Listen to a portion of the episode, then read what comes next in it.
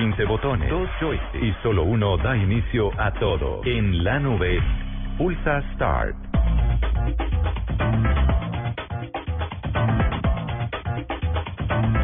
Aquí estoy yo, me había quedado en un limbo tecnológico. Pulsa Start.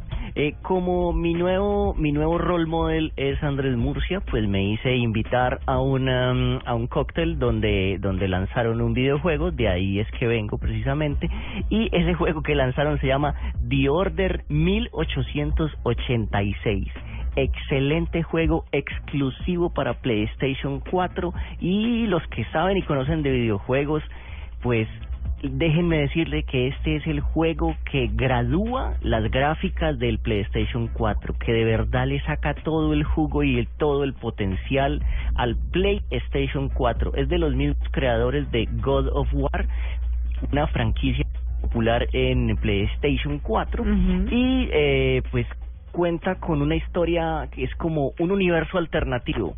¿Qué hubiera pasado si eh, en la revolución industrial hubieran aparecido un montón de monstruos, unos hombres lobos, y se mete en este término que ya les había dicho anteriormente, que se llama steampunk, que es como un pasado futuro, o sea, en 1886 tienen metralletas, tienen granadas, tienen máquinas diseñadas por el señor del doodle de ayer, o sea, Volta, tienen máquinas que electrocutan y está pero brutalmente genial, no se ha lanzado aún, se lanza 20 de febrero. ¿Para todo el mundo? Ahí, para todo el mundo y viene, eh, hay un pack para gente millonaria que viene con un muñequito del protagonista, así como eh, refugiándose de las balas. Pero de verdad que es brutal, los jugadores ni se dan cuenta en qué momento pasaron de las peliculitas que hay entre los videojuegos del cinematográfico al juego en sí, o sea, es las las cámaras, las películas está muy bien hecho.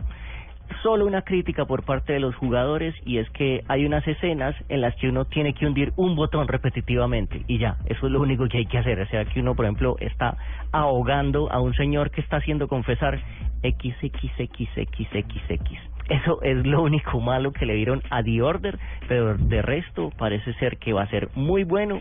Cinco años en desarrollo este videojuego. ¿Pero por qué critican eso? Pues no se supone que así son todos los juegos. Estoy hablando desde mi ignorancia en juegos pero no sé eso, o así eran en mi época, ¿no? Cuando Mario iba a saltar, no le daba de, de, de, de, y combinación de teclas y entonces eso tienen que ver más con la combinación que vos tengas, o sea, el gamer mientras más hardcore gamer se va volviendo, o sea, entre más fuerte más duro.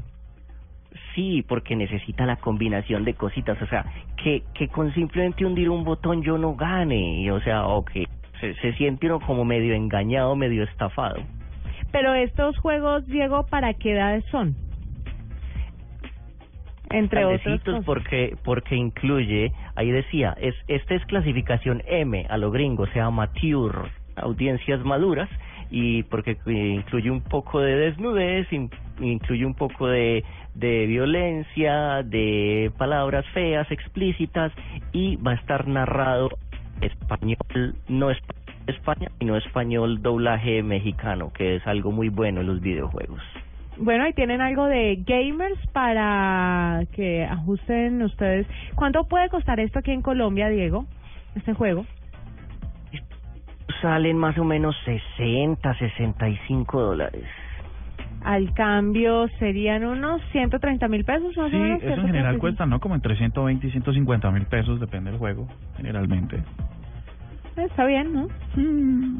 Pues no, lo que pasa es que ahora las consolas vienen protegidas, eh, tienen, vienen con muy fuerte copyright, ¿no? No, no puedes, no puedes hackear ciertas consolas o no las puedes conectar a internet, al menos. Antiguamente, pues claro, hacer una copia de DVDs a la lata. Pero hoy en día, eh, algunos las pueden hackear, pero no las puedes conectar a internet, cuya gracia actual en los videojuegos es que estén en línea. ¿No? Entonces hay que invertirle 60 o 70 dólares a los juegos, sí o sí a, los papás les toca la vuelta.